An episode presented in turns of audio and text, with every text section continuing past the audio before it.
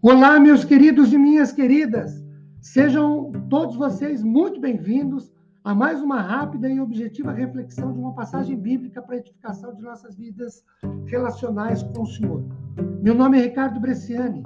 Eu sou pastor da Igreja Presbiteriana Filadélfia de Araraquara, situada na Avenida Doutor Leite de Moraes, 521, na Vila Xavier. É uma grata realização compartilhar com vocês mais uma porção da palavra de Deus. Hoje, a partir do Evangelho de João, o capítulo de número 4, o versículo de número 46 até o 54, quando Jesus cura a filha de um oficial do rei.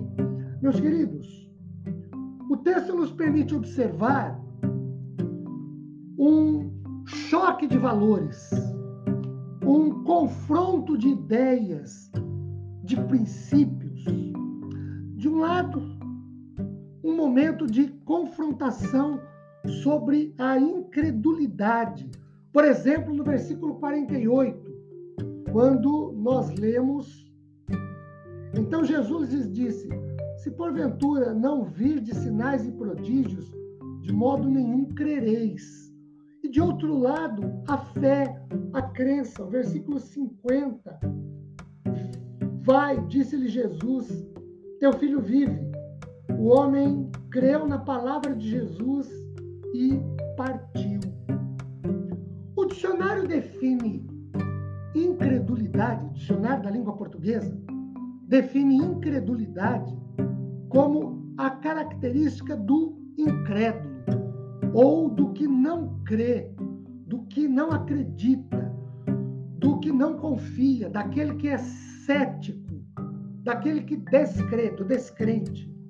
No Evangelho de João, podemos notar pelo menos três manifestações ou requisitos de incredulidade.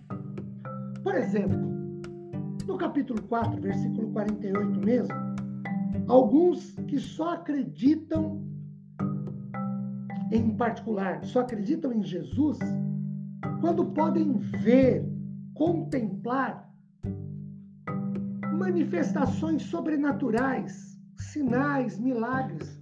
Caso contrário, não acreditam.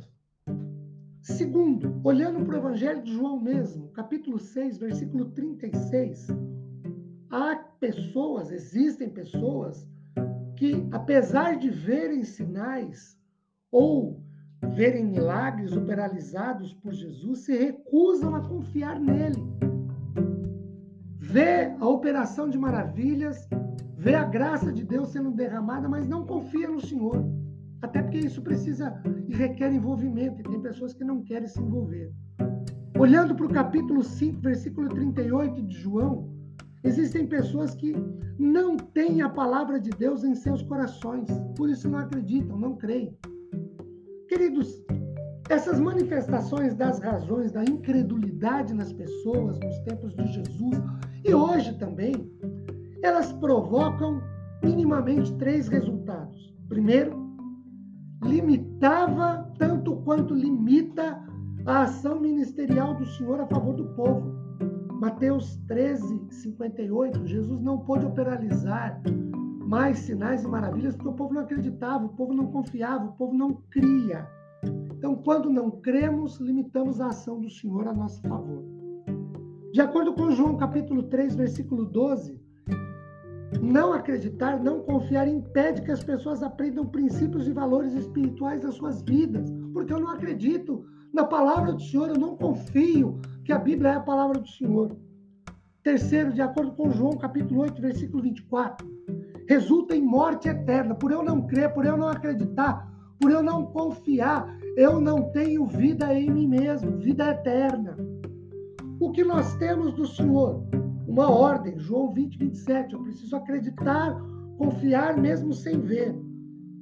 Como chegar a isso? De acordo com Romanos 10, 17, pela leitura da palavra do Senhor ou pelo envolvimento que eu tenho com a palavra do Senhor e que eu preciso ter.